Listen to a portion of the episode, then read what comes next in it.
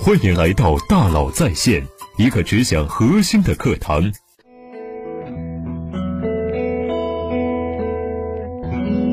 你好，欢迎来到大佬在线。衣食住行这些传统大行业，门槛低，门道深，竞争惨烈，做好很难。越是关乎民生的行业，什么才是你的护城河呢？经营效率才是你永远的护城河。今天呢，我们以传统线下服装零售行业为例，讲讲如何深挖一条护城河。分三步：第一步，定痛点，找到经营效率的关键指标；第二步，选工具，探索行之有效的商业模式；第三步，固城池，稳扎稳打，始终追求效率。第一步，定痛点，找到经营效率的关键指标。先看线下门店。再看服装行业，线下门店的痛点是什么？如何来衡量一家线下店的经营效率呢？纯电商看人效，即每个人每年创造的收入；传统零售看平效，即每平方米每年创造的收入。人效和平效越高，表示企业的经营效率就越高，盈利能力也就越好。买手机的苹果专卖店平销是四十点二万人民币。有一家做珠宝的平效是二十一点四万，还有一家户外瑜伽品牌的平效是十一点三万。商品属性不同，导致平效差异巨大。每个行业无法突破的平效极限，就是商业模式的天花板。线下门店的痛点就是平效，平效等于线下总收入除以单店总面积，所以要提高平效。靠增加线下总收入和缩减面积来降低租金成本。那服装行业的痛点在哪儿呢？此刻环顾四周，看看你身边的人们，这些人年龄、身材、风格都不一样。服装行业有一个特征，每个人的尺寸大小都不一样。即便尺寸有标准，但每个人的偏好又不一样。横向看品类多，纵向看品类深，很深。深的意思是你在每一个商店。货架上三十六码到四十码得备全，各种颜色要展示，长袖、短袖、无袖。一家店的货呢要准备多少，上架多少？如果全国有一千家店，再乘以一千倍，把这些货全部堆起来，想想这画面有多壮观。因为一百万人准备了衣服，结果销量五万，剩下九十五万是库存，更是压力。服装零售行业的一大痛点就是库存。那如果这一季的衣服仓库里还有百分之四的货没有卖掉，那怎么办呢？留到明年卖可以吗？可以，但这样做占用流动资金了。库存哪怕低价出售，也可以回笼一部分资金，留到第二年卖，对资金要求非常高。最常见的办法是打折销售，走下水道的方式处理，奥特莱斯、唯品会。但是打折和利润之间有乘数效应，假如你的毛利是百分之二十。即使打百分之十的折扣，九折利润不是减了百分之十，而是百分之五十，利润减半。如果打八折，最后可能一分钱都没挣。这种情况下，即使全部卖完，也不一定代表盈利了。一旦库存打折销售，对利润的影响是巨大的。库存处理不好，会把企业拖垮的。所以，衡量一家服装企业运营的好不好，有一个非常重要的指标：原价受估率。什么叫原价售估率呢？就是一件衣服上架之后有多少原价卖掉了。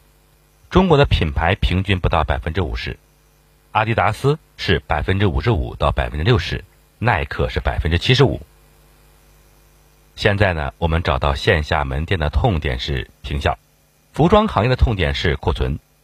衡量一家传统服装企业经营效率的指标是原价售估率。找到痛点和衡量指标后，那怎么办呢？第二步，选工具，探索行之有效的商业模式。那些原价收估率特别高的行业，他们是怎么做到的？SPA 模式，SPA 即自有品牌专业零售商经营模式。具体什么意思呢？第一，自主品牌，东西是我的；第二，专营店也是我的，不加盟，只做直营；第三，上下游一体。从商品策划、制造到零售垂直整合的销售形式，自有品牌、专营直销、上下游一体。我的店只买我的东西，我的东西也只在我的店去卖。一九六九年的一天呢，费雪和妻子多丽丝逛街，想买一条简单的牛仔裤，却总也找不到满意的，于是决定自己开一家。一开始，衣服卖别人的品牌，定价和款式是自己说了不算，但是库存积压的问题却得自己去负责。费雪意识到应该推出自己的品牌了。可是当时从纺织、印染、设计、缝纫整个加工流程是由不同的企业分工来完成，所以一件衣服从策划到上市的时间非常长。中途一旦流行变了，这些正在生产的服装还没等开卖就变成库存了，这非常挑战。自己做服装非常挑战。费雪想了很多办法，为了降低成本，把生产环节外包到亚洲，增加铺设店铺。增大订单总量，拉低成本，而且店铺之间可以互相换货。销量高的店用来消化库存，更疯狂的是，每隔两个月必须推出新款，优化供货管理，库存周期不断降低，款式简约、性价比高的服装吸引了越来越多的年轻消费者。最后，费雪的店也从一家服装零售商变成了设计、制造、销售一体的综合服务商，也就是 SPA。这个品牌就是 GAP，它开创了服装评价的快时尚，也开创了服装行业的 SPA 模式。后来的优衣库也是用了这种模式。曾经有一位浙江做服装企业的朋友，一年二十多个亿的规模，他曾经告诉我，做服装最重要的是一定不能直销，一定要把货卖给经销商，经销商也必须真金白银的把货买走。为什么呢？因为只有经销商真金白银的掏出来了，他才会拼命的把东西去卖出去。而为了把货卖出去，他又必须在进货时谨慎去判断。这样，你面对未知市场的时候，有这么多经销商来帮你判断，又拿命来销售，这样做服装才有可能成功。听起来很有道理，但这和 SPA 直营的逻辑完全不同。直营的挑战是什么？首先，店员不是老板，他是否会努力帮你去卖东西？和总收入直接相关，这涉及到激励相容制度的设计和管理问题。其次，直营店你必须自己开店，资金投入很大，所以直营店非常非常难做。那为什么这些公司要选择直营呢？SPA 有什么好处呢？有一个故事，某国货品牌曾经用一把大火把积压的货都烧了，全部烧掉，惨痛。为什么？这品牌早期加盟的形式导致渠道里堆积了很多货。当你想主推一件商品时，加盟商不听，你没法要求加盟商按照你的意愿来，必须改革。于是把加盟商积压的货自己用低价买回来集中处理。每关掉一家加盟店，就开一家直营店，多么痛的代价呀！直营店很重，重在资金和管理，这是缺点；但直营店又很近，离消费者很近，这是优点。顾客至上。要离消费者近，越近就越能直接感受到他们的需求和变化，这是 SPA 模式的优势，能快速从消费者那边得到反馈，从而减少最后被低价出售的库存，提高原价收购率。那怎么快速呢？中国很多企业冬天设计夏款，夏天设计冬款，到上架卖完周期是三到六个月，这意味着。在三到六个月之前，要预测这件衣服能不能卖出去，这可能需要赌运气了。很多品牌每年春季和秋季办两场新品发布会，其实是一个采购活动，把部分库存压力转移给了经销商，也为了预测市场反应。一旦赌输了，就变成了库存。能不能不赌？SPA 模式的快时尚公司就在减小预测的比率，快速获得市场反馈，然后开始。补单生产，从下单一件衣服到上架销售，缩短到只有十四天，足够快，就不需要预测了。所以 SPA 模式的关键是补单的速度，缩短返单期。一开始少生产一些，如果在门店销售好，企业再生产补货也来得及，这样库存就大大降低了，原价收购率提高，利润空间加大，从而又可以。压低价格来获得竞争优势，SPA 模式是值得学习的。它的先进性是在提高效率，核心解法是缩短反弹期。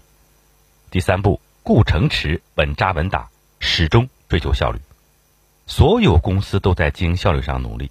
前段时间呢，和朋友们一起参访时呢，刚好参访了一家中国的服装企业——热风。热风在全国有八百家线下门店，集中在一二线和省会城市，产品定倍率也很低。在疫情冲击下，如何能活下来的？我非常好奇。原来热风啊，用的就是 SPA 模式。为了活下来，必须一直提高效率。不仅是缩短返单期，他们想尽了一切办法。其中有三个让我深受震撼，我总结为：黄河南北错峰配比，周一周三。什么意思呢？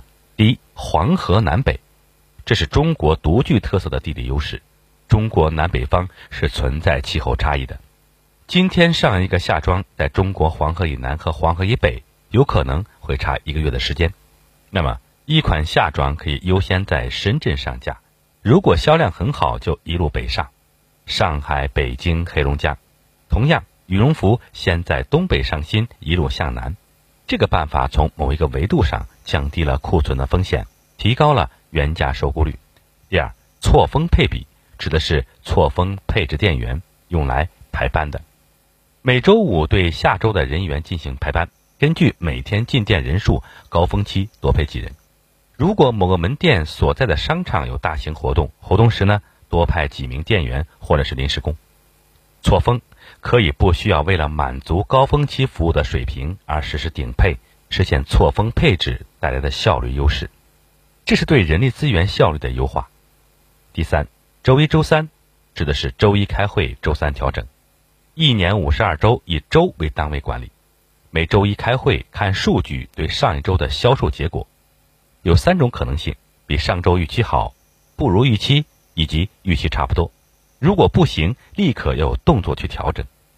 且周三必须发生变化，这里主要是翻单的决策，哪些品类要做多少，每家店要做多少生意。周一不行，周三就调整，预判和验证不断对比。这是保证团队高效运营的核心。这种高效就像开饭店、做酒店一样，是靠一天天、一点点细抠的功夫挖出来的、苦出来的。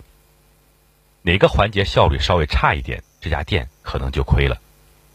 今天热风八百家门店、四千五百名店员，就是靠基本功、稳扎稳打、死守效率的防线活下来的。服装零售真不容易。这是用效率一步一步深挖出来的护城河。好，我们来小结一下：拳击比赛同一级别比技巧、比耐力，这在实力不悬殊时用；高重量级选手对战轻量级选手，几乎是压倒性的胜利。在超级实力面前，你以为十八般武艺只是花拳绣腿？有时候啊，我们看一家公司呀，当他的基本功扎实到可怕的程度，技巧反而显得没那么重要了。所以，今天的企业呢，比创意易实行，比效率才能赢。